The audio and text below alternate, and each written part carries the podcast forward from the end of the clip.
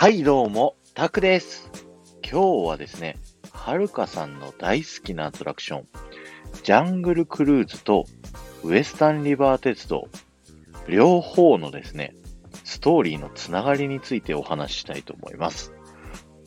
もともとですね、ジャングルクルーズの入り口向かって左側がですね、お土産屋さんで、サファリトレーディングカンパニーというお店でした。今はジャングルカーニバルというお店になってしまってるんですけど、で、このサファリトレーディングカンパニーはですね、このアドベンチャーランドでの商売とカヌーによる配送業を2本の柱として事業を進めていました。そして商売がうまくいってきたので、えー輸送手段をですね、カヌーから小型貨物船に変えてですね、ジャングルナビゲーションカンパニーという会社を作りました。小型貨物船は大活躍して、このジャングルナビゲーションカンパニーはですね、どんどんどんどん急成長していくんですけど、時代が進んでですね、ある時に大陸を横断する蒸気機関車が近くを通るということが分かりました。で、それをチャンスとばかりにですね、このサファリトレーニングカンパニーの経営者たちは、自分たちの商売の要であるこのジャングルに列車を走らせようということで、ジャングルにレールを引いたんですね。そして、駅は湿地帯というですね、土地柄ですね、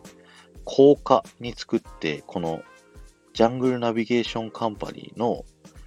2階部分にですね、立派な駅舎を建設しました。こうしてですね、運送業は列車を使うことによって、ますますジャングルナビゲーションカンパニーは発展をしていくんですけど、ただですね、これまで使っていた小型蒸気船が役割を失ってしまったんですね。で、そこで考えたジャングルナビゲーションカンパニーの人たちはですね、余った船を利用してですね、クルーズツアーをやってしまおうというふうに考えて、今のジャングルクルーズができたというストーリーになっております。今日は終わりです。ありがとうございました。この放送が面白いと思った方は、ぜひフォローをお願いいたします。また、いいねやコメント、レターで参加していただけると、ものすっごく喜びますので、よろしくお願いします。この2つのアトラクションは僕もすっごく大好きなアトラクションなので、またいろいろと喋っていきたいなと思っております。はるかさん、ありがとうございました。ではまた。